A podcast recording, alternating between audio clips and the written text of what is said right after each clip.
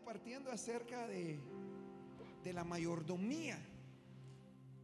Pero una transición entre la mayordomía y empezar a impartir sobre la oportunidad. Y yo cuando estaba preparando esto, que venía en el avión que me acompañó el ministro Pablo Agustín, denle un aplauso fuerte a mi hijo Pablo Agustín.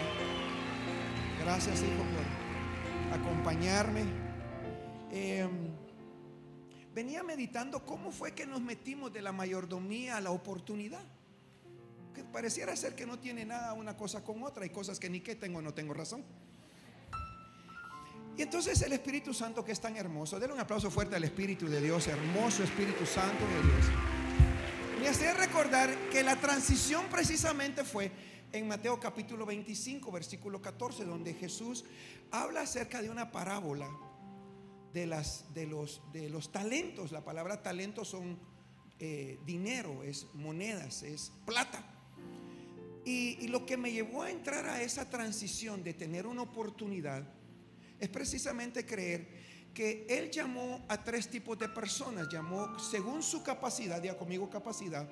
A uno le entregó cinco, a otro le entregó dos, a otro le entregó uno. Y se fue lejos. Y la transición fue en el momento donde ellos siendo siervos se convirtieron en mayordomos. No sé si me escucha acá. Es tener la oportunidad en algún momento de tu vida que de repente te entra la llamada y te dice, te llama el jefe. Y te dice, ya no necesito que sea el siervo, sino el CEO. ¿Me entiende usted el CEO? O sea, el administrador de la empresa. Y para que tú te conviertas en eso, te voy a dar de mí esto. Significa que hay una hay un antes y un después de un tiempo cronos a un tiempo kairos. Y yo quiero matar hoy en usted el tiempo cronos. ¿Qué significa cronos? Es el tiempo natural. Las 24 horas al día que no le pase nada. Ay, ay, ay, yo no sé si alguien me está escuchando acá. Hay gente que ya se acostumbró a vivir los 24 horas del día, los 365 días del año, sin que nada sobrenatural le suceda. Yo estaría frustrado si durante el año no me pasara algo bueno. Ahora, estamos acostumbrados a los procesos. Pero lo interesante de esto, suave, lo interesante del proceso, quiero que anote esto, es que yo he estado peleando con la palabra bendita proceso. Porque cuando usted va a la Biblia, lo que Dios utiliza son desiertos. Porque los procesos son, son hechos sistematizados que son establecidos para llegar a cierto lugar. Significa que cuando usted dice que tiene un proceso, es porque usted mismo se lo planteó usted lo vivió sabiendo que hay algo al final. No sé si me escucha acá. Entonces, mira que está al lado suyo dale, hoy se te acaban los procesos, dile. No sé si me está escuchando. Alguien me tiene que escuchar acá. Porque el problema es que vas de proceso en proceso, de proceso en proceso. Pero la Biblia dice que vas a ir de gloria en gloria, de victoria en victoria, de fe en fe. Alguien tiene que hartarse de andar de proceso Y yo, yo prefiero, hace un tiempo, pasé mi último desierto y yo le digo, Dios, no quiero otro desierto. He pasado tres desiertos fuertes en mi vida. Y, y, lo bueno que del desierto, más que del proceso, porque ningún proceso te cambia.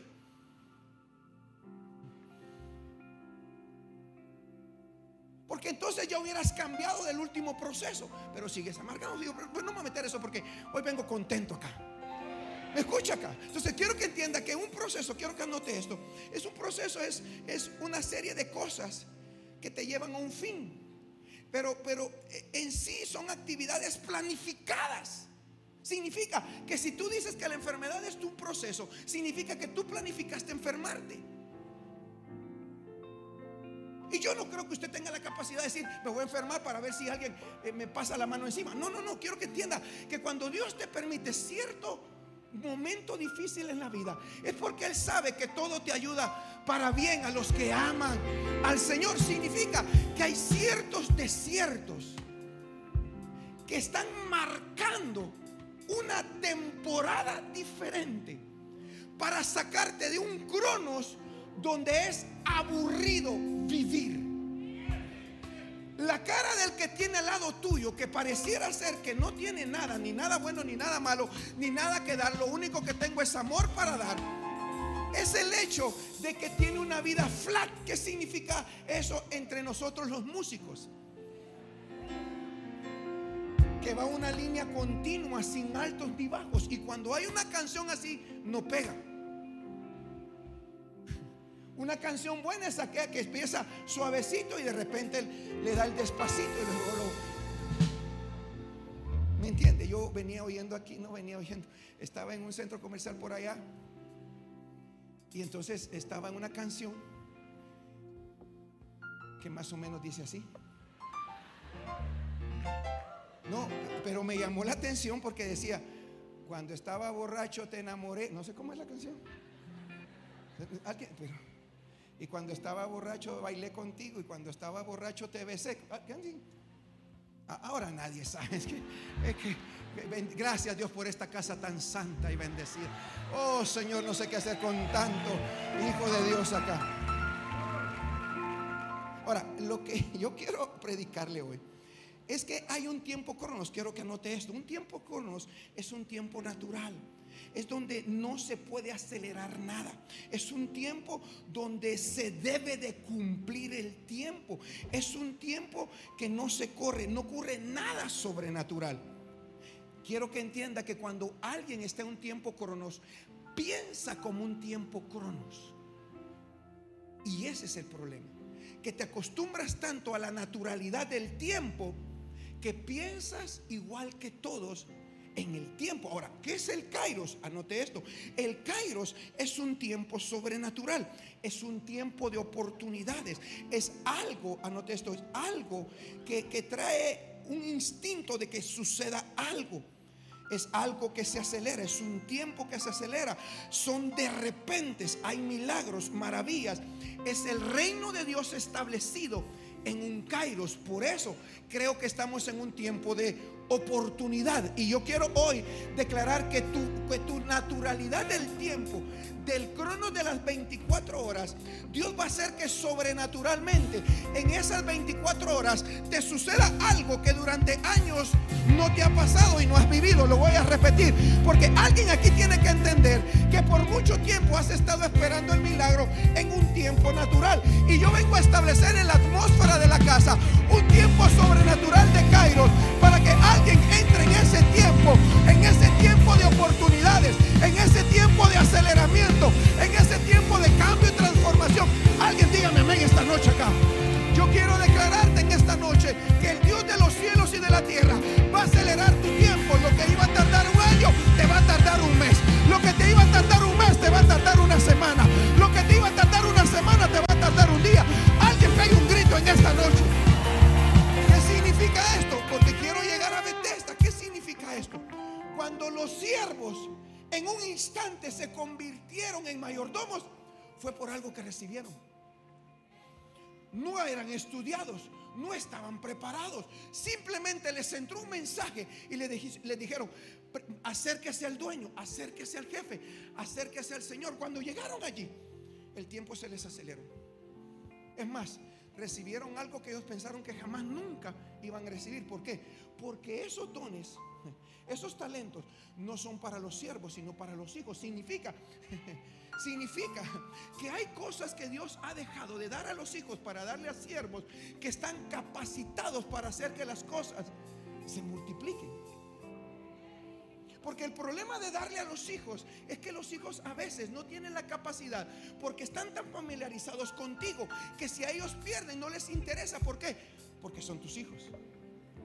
Pero un, siervo sabe que tiene la responsabilidad de aquel que se lo dio y lo tiene que multiplicar, lo tiene que hacer más grande. Entonces, de un momento a otro, lo cambia de un siervo a un mayordomo. Significa que sale del cronos y entra un kairos. Ahora, ya en el Kairos, ya no pensó como el del Cronos. Porque en el Cronos él pensaba un siervo. ¿Qué significa? Él trabajaba 24, 8 horas al día, tenía su almuerzo, su refacción, tenía su, su, tiempo libre. Pero en el tiempo Kairos, Él era responsable de haber recibido algo de parte del cielo. ¿Para qué? Para multiplicarlo. A uno, le, a uno le dio cinco, revolvió otros cinco, a uno le dio dos, devolvió otros dos, a uno le dio uno y le devolvió ese uno. Significa que de los tres, dos aprovecharon la oportunidad. La pregunta es, ¿cuántas oportunidades se te han ido? ¿Por qué? Porque sigues pensando como en el tiempo natural. Alguien está aquí conmigo. Mira que está lo suyo, dígale, ni entiendo. Entonces, pero, pero ¿sabe qué es lo hermoso? Lo hermoso, eh, eh, eh, lo hermoso de Jesús es que la vida te cambia de un momento a otro con una sola palabra. Lo, voy a tratar de decir de la mejor manera, como lo escribí. En un instante la vida te cambió. Y eso es lo que amo de Jesús. Si algo amo de Jesús, es que Él es el único que puede traspasar un tiempo natural para llevarte un tiempo kairos con una sola palabra. Nadie daba un peso por ti. Nadie te quería. Es más, hasta te querían abortar. Es más, te abandonaron. Y de repente pasaste ciertos desiertos en tu vida. Donde pensaste que lo único que te tocaba vivir era morir. No tenías esperanza, no tenías sueños, no tenías oportunidades. La vida iba de mal en mal, de peor en peor. Pero de repente Yo no sé si alguien me escucha, pero a mí me pasó eso. De repente se abren los cielos y aparece alguien diciéndote, ¿sabes qué? Jesús puede cambiar tu vida. Jesús puede transformar tu vida. Yo no sé lo que tú quieres, pero quiero decirte que hay alguien que te ama, que está sentado en un trono de gloria, que dio tu vida por ti en la cruz del Calvario. Su nombre es Jesús. Su nombre es Emmanuel. Su nombre es Yeshua HaMashiach. Alguien grite porque Él está aquí hoy esta noche. Desaprovechamos la oportunidad porque creemos que tenemos que hacer ciertas cosas para cambiar. Y lo único que necesitamos es escuchar lo que Él está diciendo.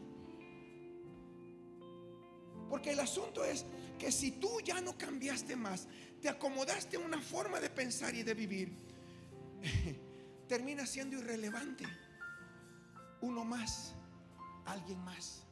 Y mírame acá, no es malo ser alguien más, uno más. Es como en las pandillas, todos son iguales. Todos tienen el mismo 18, ese SM, eh, por donde se lo ponga. Entonces todos se miran iguales. Y los que sobresalen son los más maleados.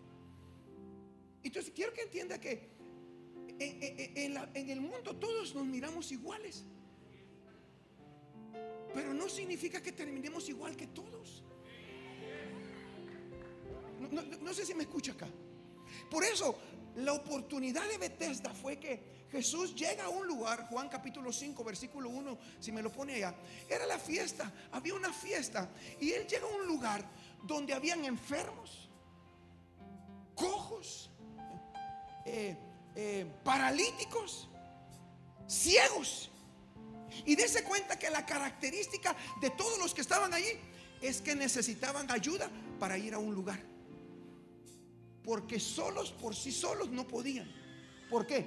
Porque a un ciego hay que llevarlo, a un cojo hay que cargarlo, a un paralítico hay que llevarlo cargado. Entonces dése cuenta que Jesús dentro de la multitud que había allí, solo buscó a uno. Lo voy a leer porque usted no me está escuchando acá. Mira que está al lado suyo Ni entiendo. Bien, bien. Entonces dice, versículo 1, después de estas cosas había una fiesta de los judíos. Y subió Jesús a Jerusalén.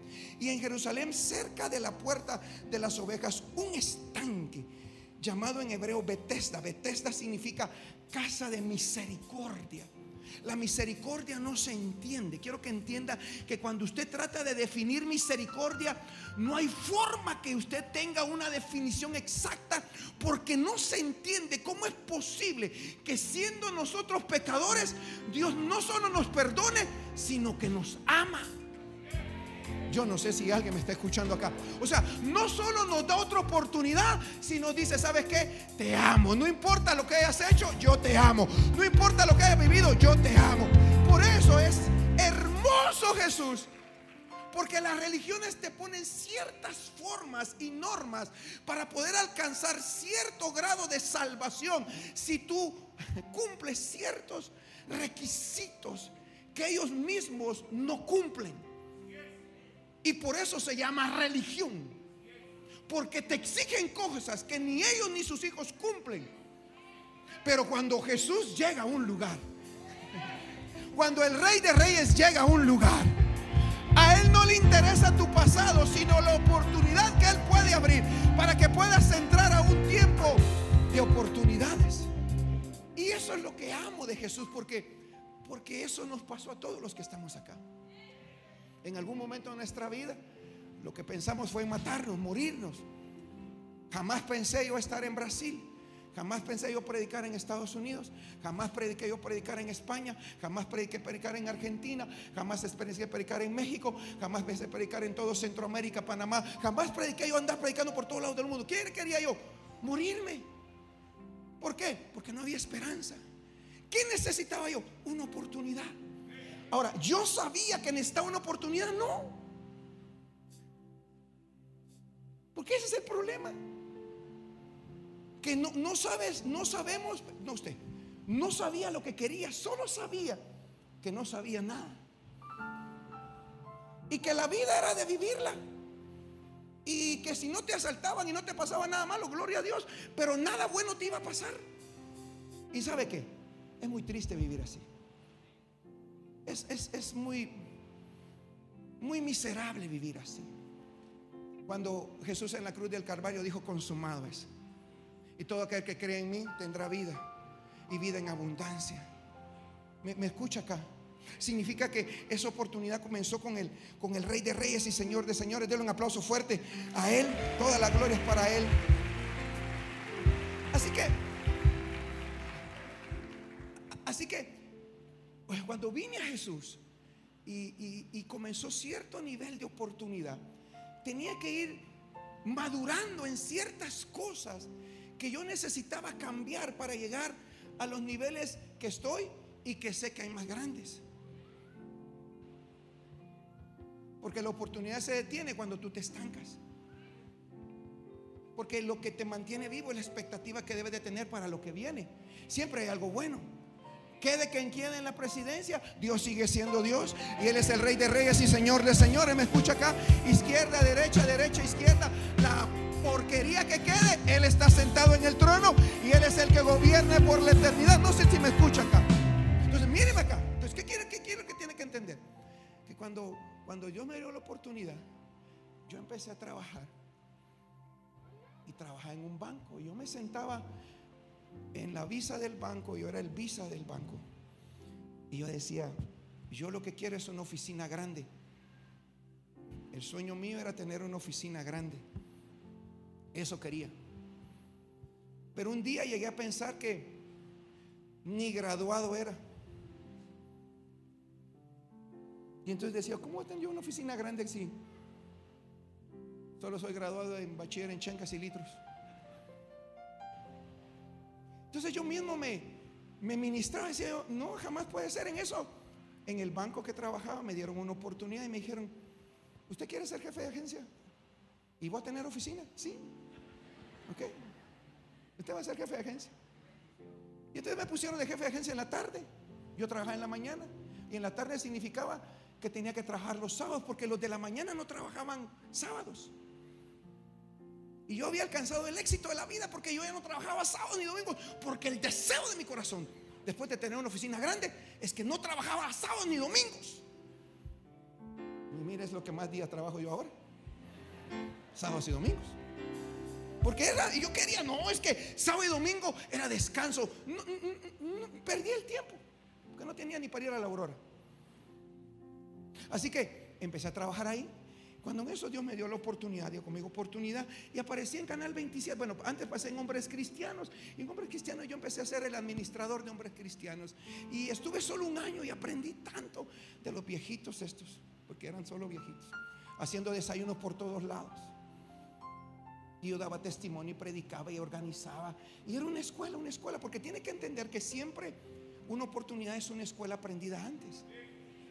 Lo que usted está pasando ahorita o donde está usted ahorita es una escuela, no más una escuela. Porque le voy a dar una buena noticia. Eclesiastés capítulo 3 dice que todo tiene su tiempo y su temporada. Eso significa, míreme acá, significa que nada es permanente, todo es cambio. Nada, todo. Dice tiempo para beber, tiempo para morir, tiempo para reír, tiempo para llorar, tiempo para gastar, tiempo para comprar, tiempo para que me vaya bien, tiempo para que me vaya mal, tiempo para que me... ¿Me, me entiende? Todo tiene su tiempo. ¿Qué significa? Que todo cambia. Le traigo una buena noticia. Lo que usted está pasando hoy, todo cambia. Si está bien, le va a ir algo mejor. Si está mal, le va a ir algo mejor. No sé si me escucha acá. Lo que le dice la Biblia es que todo tiene su cambio. Todo hay un cambio. Entonces, en ese cambio de oportunidad, tienes que aprovechar para madurar. Entonces, yo estaba ahí. Y de repente me fui a Canal 27 y en Canal 27 tenía la oficina más pequeña que podía existir en Canal 27. Entraba así. Tenía un escritorio de 80 centímetros y un archivito así como de, de dos gavetas así chiquitío. Solo podía tener hojas tamaño carta porque las oficios no entraban. Pero mi sueño era tener una oficina grande. Al final del cabo empecé a trabajar. Me dieron la oportunidad, el Kairos, el Kairos de un tiempo natural y yo decía, algo bueno tiene que pasar. Entró en el Kairos y de repente el pastor me llama y me dice, ¿quiere usted ser el subgerente administrativo? Y yo le dije, sí, pero no estoy graduado, no, no importa. ¿Quiere usted trabajarlo? Pues si no hay otro, yo lo hago, le dije yo. Y entonces de repente el gerente se fue y me dijo, mire, ya no va a ser subgerente, va a ser el gerente. Pues, está bueno, le dije, pues, lo bueno, démosle. Pero lo interesante es que me dijo, pero le voy a pagar lo mismo. Y entonces me entró la chiripioca. Y yo le dije, bueno, yo lo que yo quiero es una oportunidad. Ahora, tiene que entender que todo en ese proceso yo lo hacía sin saber mi propósito.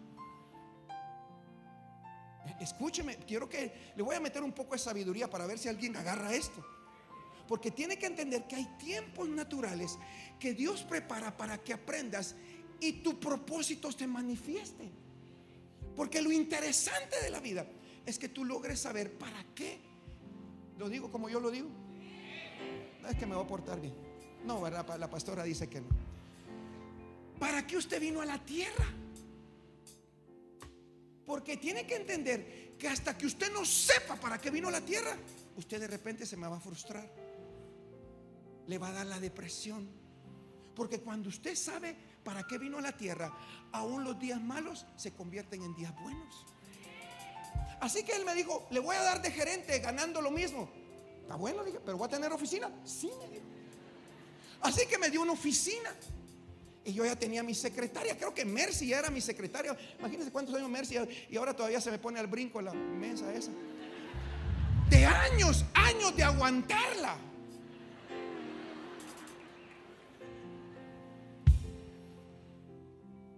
En eso inauguramos el nuevo templo allá en Misco. Y tenía la oficina, la del pastorón la del gerente general, de ahí la mía. Al fin. Y yo fui a escoger los muebles. Ah, Dios mío. Y muebles cafés una silla presidencial. Y yo me sentaba. A la semana me despidieron.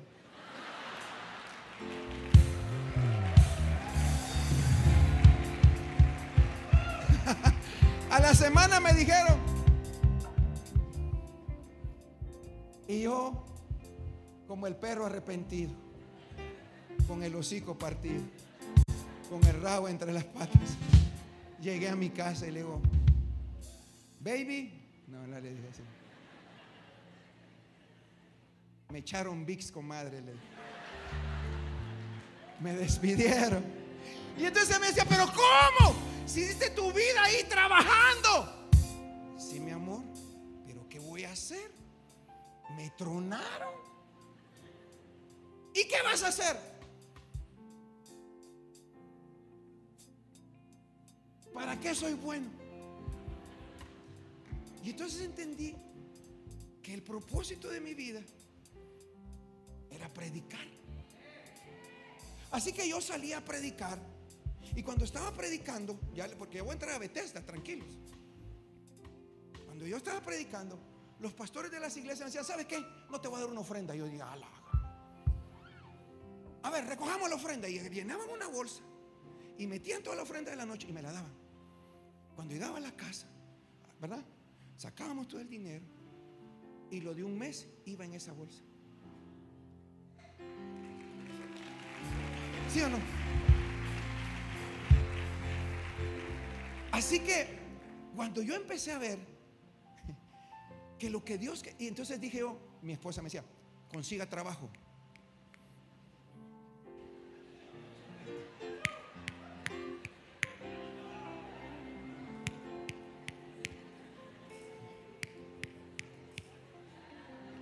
Trabajo. Y entonces yo salí a buscar trabajo. Y, y, los gerentes que encontraba me habían visto en Canal 27. Y me decían, hermano Juan Carlos, ¿qué está haciendo aquí? ¿Me podía dar trabajo? No, vaya a predicar. Ah, ¿Y cómo va a ser posible? Deme trabajo. Es que usted no es bueno para esto. Pero si aquí tengo mi título, no sirve. ¿Para qué va a estar detrás de un escritorio? Vaya y ponga a la iglesia. Yo le decía, pero, entonces, pero yo llegaba con mi esposa.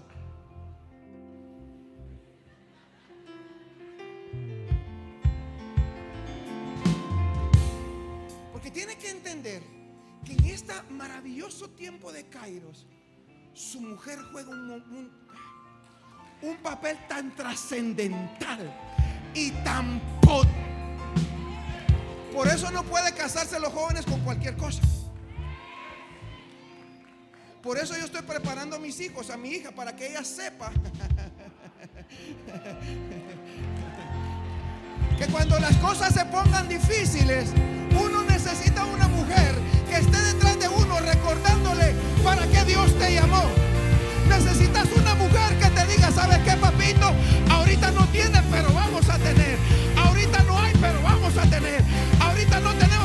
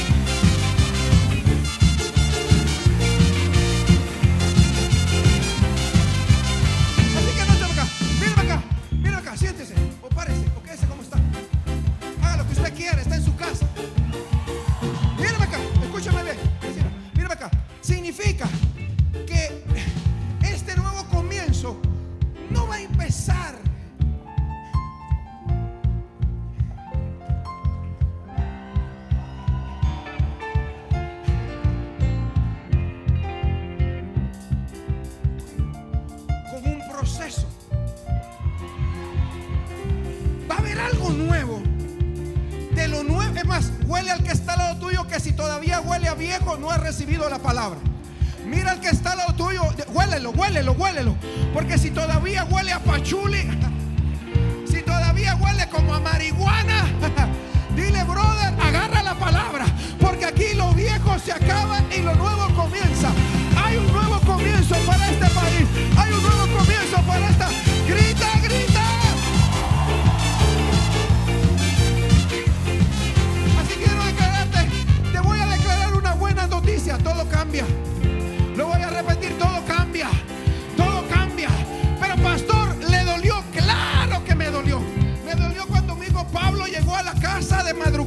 y me vio llorando a la madrugada a las 3 de la mañana tirado diciendo, Señor, ¿por qué? ¿Por qué? ¿Por qué? ¿Para qué? A un siervo de Dios llegó conmigo y me dijo, ¿sabes qué? No preguntes por qué, pregunta para qué. Así que mi oración cambió. Y le dije, Señor, ya no te voy a preguntar por qué, dime para qué, para qué, para qué. Hasta el día de hoy no me ha contestado. ¿Por qué? Porque Dios no se toma el tiempo para decirte cosas que no vas a entender. Ahora, después de 20 años, estoy aquí parado. Y yo quiero declararte que esta temporada que se está activando en el crono de Dios, hoy se acaba para entrar.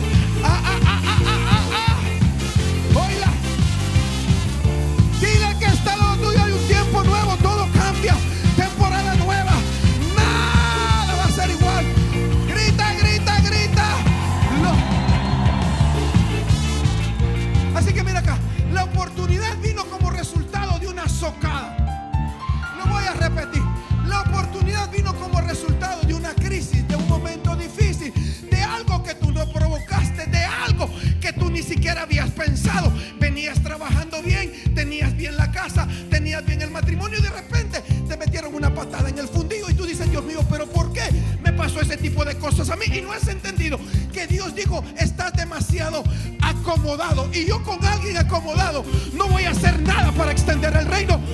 Por eso, cuando mira que el hombre de 38 años, acostado, al único que le habla es a él. En medio de una multitud, porque de repente aquí hay más de mil personas y esta palabra es para uno, Dios mío. Esta palabra es para uno. Puede ser que la multitud lo escuche. Es más, Jesús se mueve en medio de los cojos, de los ciegos, de los enfermos, de los paralíticos y mira a un hombre de 38 años y la Biblia dice que él sabía que durante mucho tiempo había estado paralizado.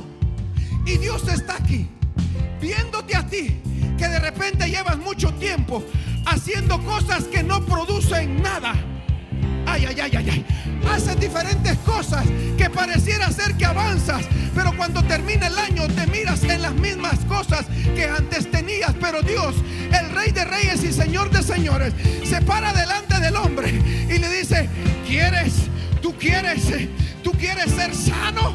¿Tú quieres? ¿Tú, tú, tú necesitas una oportunidad? Mire que no se lo dijo a la multitud.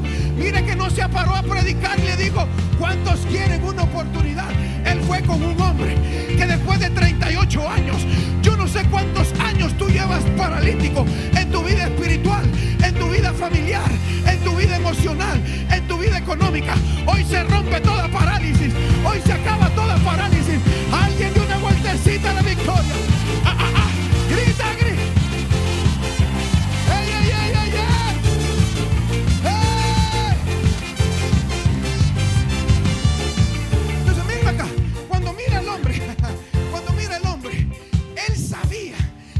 De 38 años.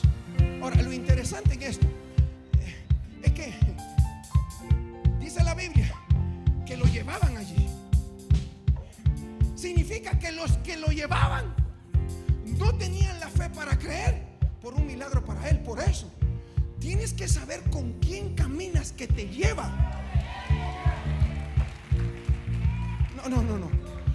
Hecho de que sepa Biblia y sepa cuatro o cinco versículos bíblicos no significa que te meta al movimiento, porque él, él estaba esperando un movimiento. Lo voy a repetir. Por eso te dije todo lo que tenemos en la iglesia. Movimiento tras movimiento tras movimiento. Hay gente que no lo tolera y no lo soporta y dice, mucho, mucho. No, es que ahí no lo dejan ni descansar. Pero escúcheme bien, yo debería estar descansando después de tener dos, tres semanas trabajando. Es más, no he parado de descansar y la única forma es que de repente Dios permite alguna enfermedad por allí que me deja dormido dos, tres días. Pero no es para muerte ni para nada, sino para tomar cierto airecito para los días que vienen. Así que escúchame bien, yo quiero declararte esta noche que toda parálisis, que todo paralítico, que todo paralítico, yo estoy declarando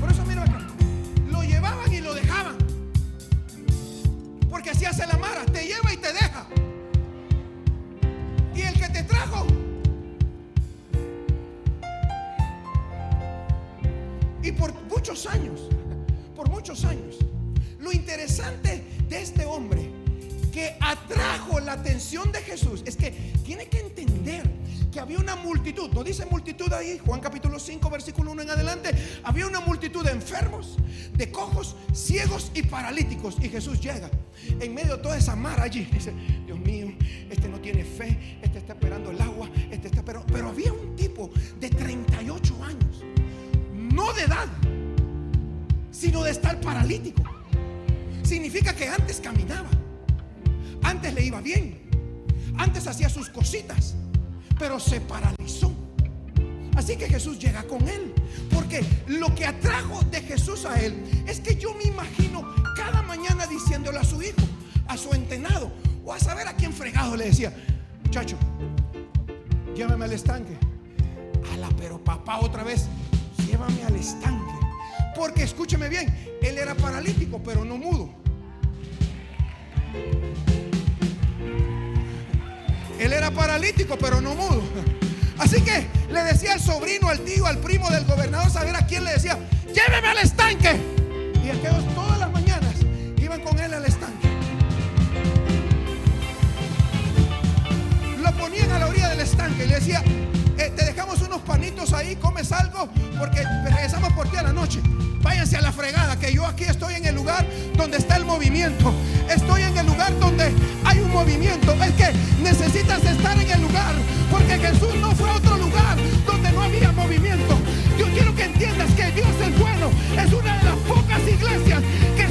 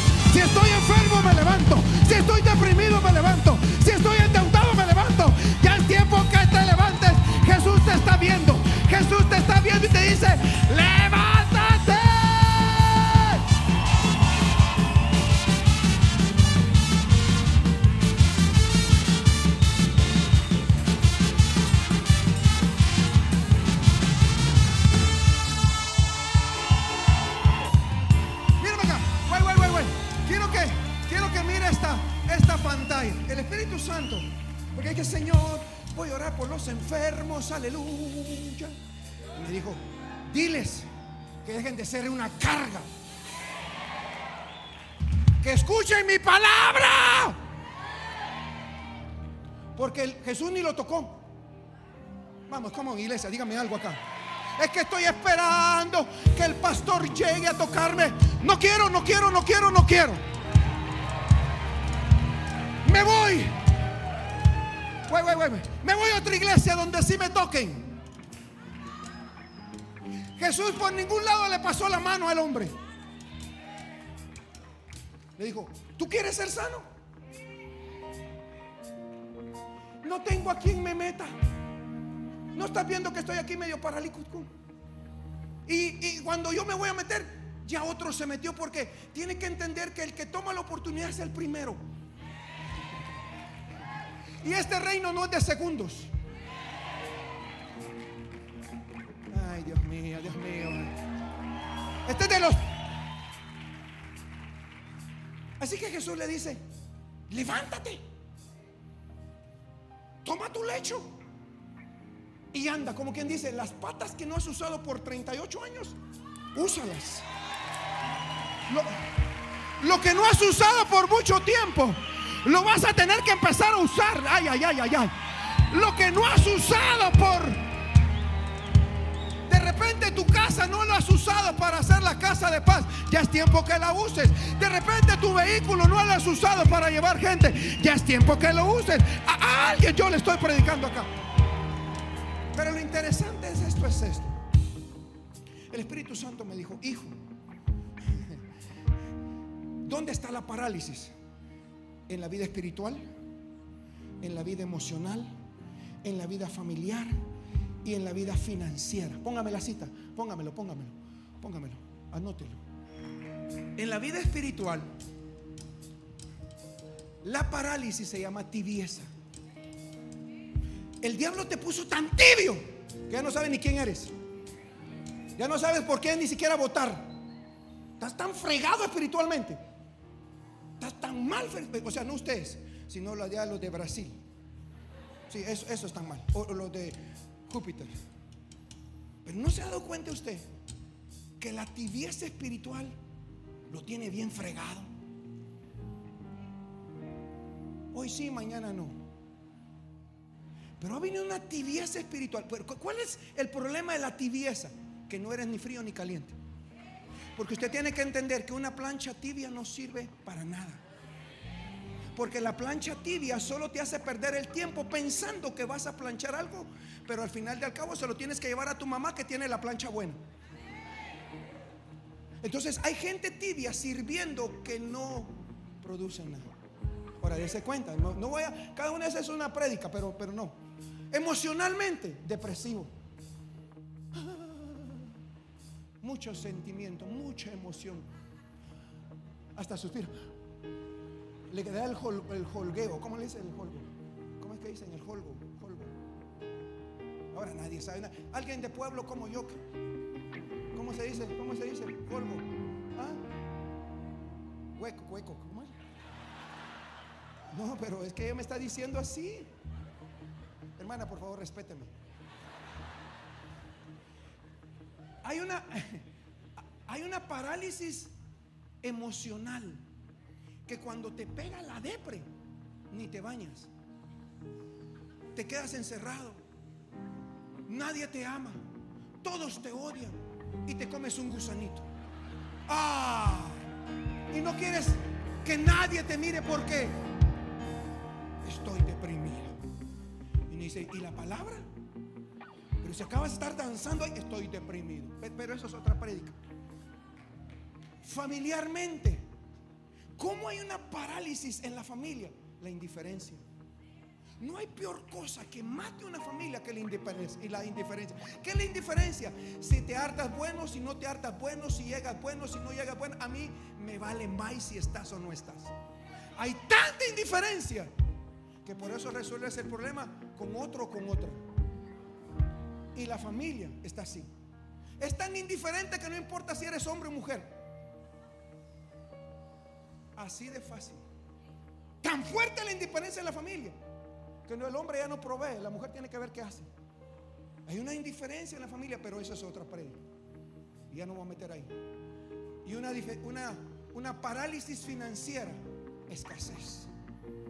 Escasez. Hay plata, pero estoy escaso. Trabajo como macho, pero no tengo. Cuatro o cinco trabajos, cinco o siete cosas, pero al final del día no tengo ni para una champurrada. Y uno dice, Dios mío, ¿por qué tanta parálisis? Ahora, dése cuenta, cómo Jesús arranca el espíritu de parálisis, porque era un espíritu operando en un hombre que antes no era paralítico. Jesús llega y dice, ¿tú quieres ser sano? ¿Y qué? Yo vengo, me quiero meter, pero alguien se me adelanta. Y Jesús no le pregunta más, le dice, levántate. Juan capítulo 5, póngamelo ahí la cita. Anote esto, guárdalo y después le predico no sé cuándo. Versículo 8. Versículo 7. Señor, le dice. Le respondió el enfermo, el enfermo, el enfermo, el enfermo. Recuérdense que había, ya son las 9, faltan 5 para las 12. Había, había una multitud de enfermos, ciegos, cojos y paralíticos. Imagínese usted la atmósfera que había en ese lugar.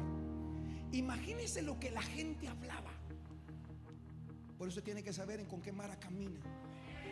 Usted tiene que saber con quién usted está hablando. Usted tiene. Porque era tan pesada la atmósfera que Jesús solo llamó a uno. Dijo, ya te di color, le dijo. Ya llevas muchos años ahí, va, hijo. 38 años. ¿Y no te has cansado de estar 38 años paralizado espiritualmente, emocionalmente, familiarmente o económicamente? ¿No estás harto de ser carga para alguien? Pero no hay nadie que me meta. Versículo 9, 8. Levántate. Mire, no lo tocó. No oró por él. Le desató una palabra. Por eso yo decía, Señor, déjame orar por ellos, déjame pasarlos y tocarlos. No me. Solo diles, levántese. Levántese. Vamos. Levántate.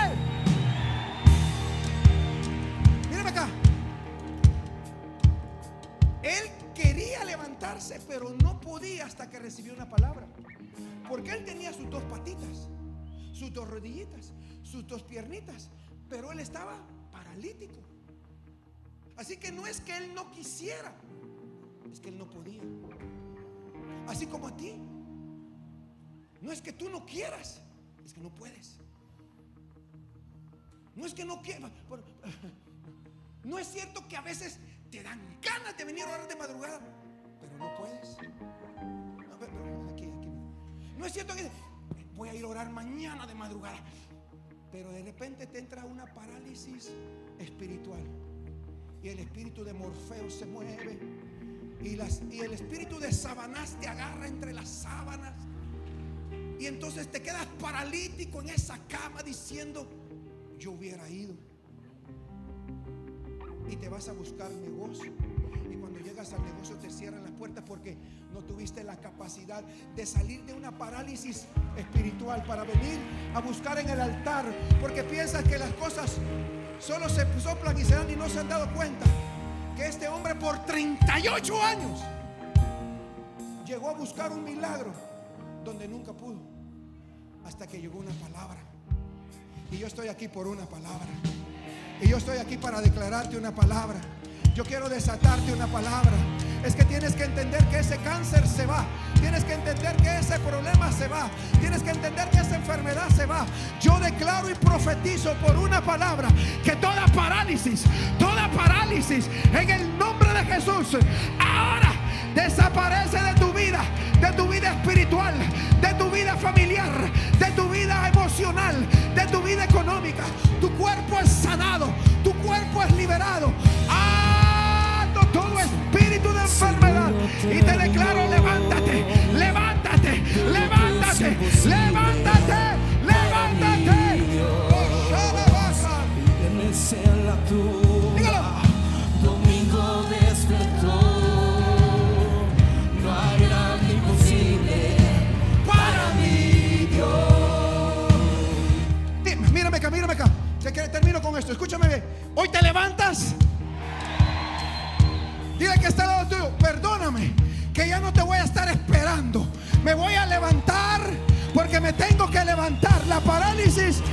Parálisis. Toda parálisis. Y mírame acá. Yo te declaro algo. Ya no dependerás del carro de otro. Tendrás tu propio carro. Ya no dependerás de la casa de otro, tendrás tu propia casa. Ya no dependerás de los negocios de otro, tendrás tu propio negocio. Ya no dependerás de las finanzas de otro. Prepárate porque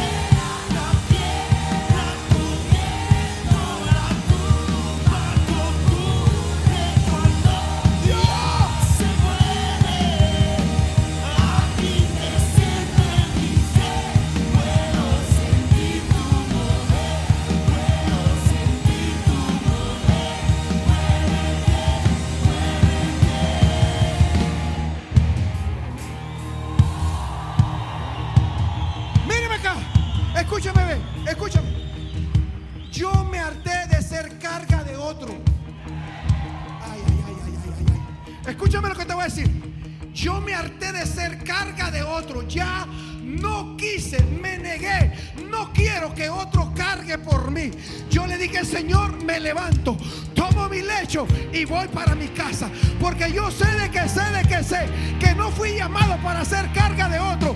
Yo quiero profetizarte que tu vida ya no más será la carga para otro. Tú llevarás cargas de otros. Porque Dios hoy te dice, levántate, levántate. Es tiempo. Es tiempo que dejes de ser carga de tu madre, de tu padre. Es tiempo que dejes de ser carga del vecino, de tu abuelo, de tu abuela. Es tiempo que dejes de ser una carga para tu mentor, para tu líder de casa de paz, para tu remanente. Y es tiempo que dejes de ser carga. Y es tiempo que te lleve. Ah, yo no sé, yo no sé, yo no sé. Es tiempo que te levantes, es tiempo que te levantes, es tiempo. Yo estoy aquí para decirte. La parálisis se acaba. La parálisis financiera se acaba. La parálisis familiar se acaba. La parálisis económica se acaba. La parálisis emocional. Escúchame bien. Todo espíritu de depresión. Todo espíritu de... Ay, ay, ay, ay, ay. Es tiempo que mires al cielo y mires la bondad de Dios sobre tu vida. Yo te declaro que esa cara de muerto que tienes, esa cara de tristeza que tienes, se acaba ahora. Has estado paralizado por mucho tiempo por la maldita religión, pero no has entendido que cuando Jesús llega, las cosas cambian. Él te da una palabra. No quieras que un hombre te toque. Cuando hay palabra de Dios declarada en el altar, grita, grita, grita, grita.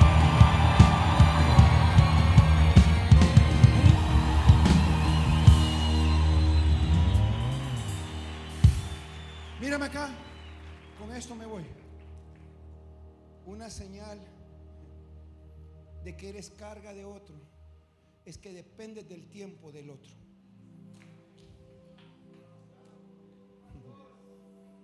Una señal que eres carga de otro es que dependes del tiempo de esa persona.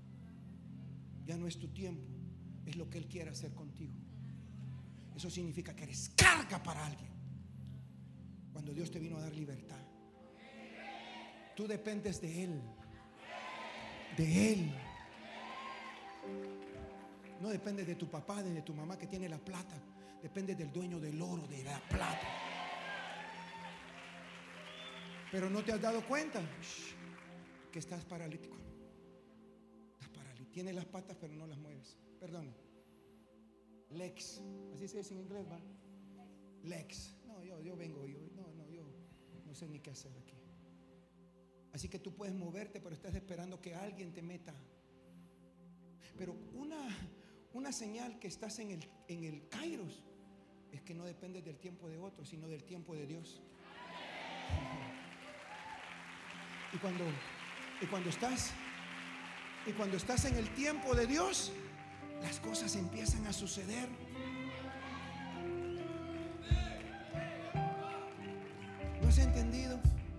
Estás tan afirmado con un hombre o una mujer, dependiendo del tiempo y de los recursos de él, y por eso el tiempo natural te ha embarcado.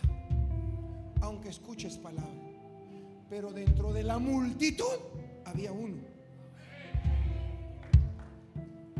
Y yo pensaba, suave, y yo pensaba, ¿por qué la familia no se quedaba con él? Para que cuando viniera el movimiento del agua, lo metía. Porque la misma familia no tenía fe para creer en un milagro. Y escúchame bien, mira lo que te voy a decir. Tú no has entendido que ni tu familia cree que tú puedes cambiar. Por eso cuando cambias, te critican. Porque piensas que tú nunca ibas a salir de la babosada que eras antes. Y te juzgan y te dicen, no, yo estoy esperando que te eches otra cerveza. Yo sé quién es mi hijo. La propia nana hablando así. Porque te prefieren borracho que en la iglesia.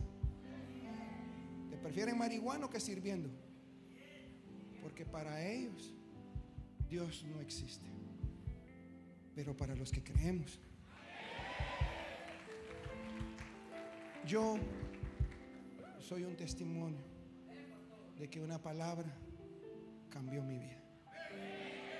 Y salí de mi parálisis espiritual, emocional, familiar y económica.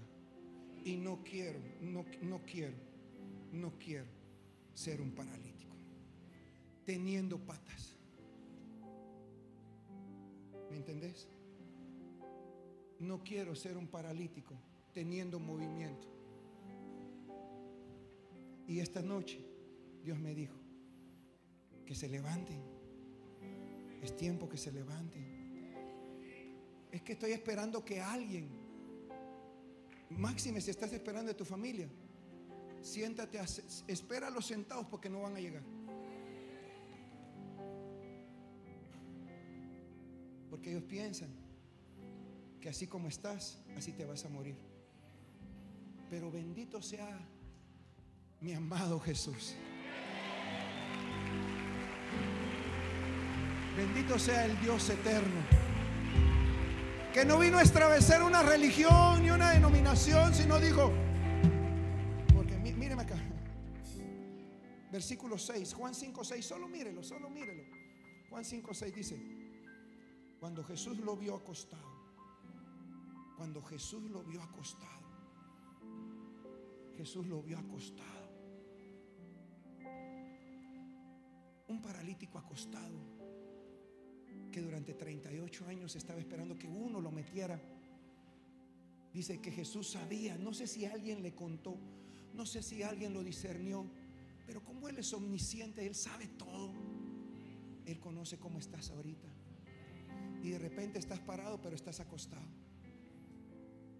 De repente ya te rendiste y dices, ni espiritualmente, ni emocionalmente, ni familiarmente, ni económicamente esto se arregla. Estoy aguantando. Tengo que aguantar. Porque al final del cabo, ¿para dónde agarro? Y ese hombre es el ejemplo de que cuando Jesús llega, versículo 8, Jesús le dijo, levántate, toma tu lecho. Sa- ¿Sabe? ¿Sabe? Ya no voy a predicar porque quiero orar porque... ¿Sabe qué es lo interesante? ¿Me, me escucha acá? Dice que como agarró su lecho, iba con la camilla. Lo que un día a él lo llevaba, ahora él lo llevaba. Pero eso es otra prédica, eso, eso es otra cosa, porque es otra. Lo que un día te cargó, ahora es tiempo que tú lo cargues. Así que él iba con su lecho, pero era sábado. Y en sábado los judíos no podían hacer nada. Así que los judíos llegaron y dijeron, ¿a dónde va con esos? Me sanaron. A mí no me importa si te sanaron. La religión dice, la tradición dice, porque así dice. Tú no puedes llevar nada cargado los sábados. Pero es que 38, ¿qué me importa a mí tus 38 años de parálisis? Lo que me importa es la ley de mi religión. Así que dime quién te sanó. Y el hombre no sabía. Ahí está en la Biblia. ¿Quién te sanó? A mí el que me sanó me dijo, levántate, toma tu lecho y vete. Y como él me dijo, yo lo hice. Así que no me importa si es sábado o domingo, el que usted quiera. Yo agarré lo que tenía que agarrar. Y me lo llevé. Pero lo interesante de eso es que cuando Jesús lo encuentra otra vez, lo encuentra en el templo. Lo encuentra en el templo. Y le dice unas palabras. Dice, ¿sabes qué? Cuídate de no volver a pecar. Porque si vuelves a pecar, lo que estabas viviendo ahorita no se compara a lo que te va a pasar. Cuídate. Así que el hombre supo ahí que era Jesús. En eso volvieron a llegar los religiosos. ¿Quién te sanó? Jesús. No, no, pero no crean que lo hizo para adorarlo, sino para ponerle el dedo. Es que usted no ha entendido cómo es la gente. A la gente se le olvida dónde fue que oraron por él y recibió el milagro. Y después le ponen el dedo a uno. Y desde ese día, si usted lee las escrituras, bendito las escrituras, aleluya. Si usted lee las escrituras, dice que desde ese día los judíos procuraron matarlo por lo que había hecho con ese hombre el día sábado. ¿Por qué les fue a decir a ellos que era Jesús? Para quedar bien con la religión y no con el que le hizo el milagro. Lo interesante de esto es el que se levantó, lo terminó traicionando. Así es mi gente. Así es la onda. Pero como esos no están aquí,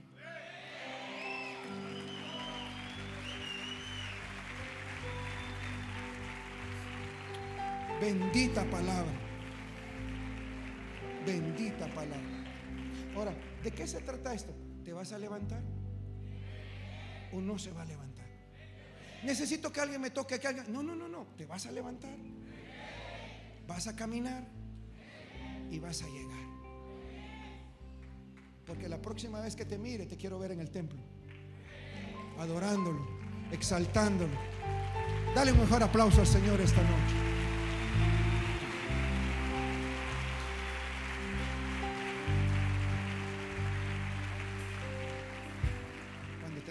COVID, yo no quería levantarme. Yo decía, Señor, a mí no me gusta estar acostado. Así que en medio del COVID me puse a hacer ejercicio y me puse peor. Hasta que un día le dije, Señor, sáname. Así que compré una máquina que por cierto, el blue se la comió. Carísima, por cierto. Y en esa máquina empecé a hacer ejercicio. Y de alguna manera, mientras que hacía ejercicio, oraba, yo decía, Señor, hazme grande los pulmones. Hazme grande los pulmones. Hazme grande los pulmones. Es que no es posible que yo esté acostado por el COVID-19. Hazme grande los pulmones. Y entre más hacía ejercicio, menos sentía las consecuencias del COVID. Eso es levantarse en el espíritu. Cuando tú no puedes, es cuando te levantas y le dices, Señor, si tú me ayudas, yo voy para adelante. Y yo sé que este pueblo se levantó hoy. Dele un aplauso fuerte al Señor. Ya no serás carga de nadie. Ya no serás carga de nadie. Ya no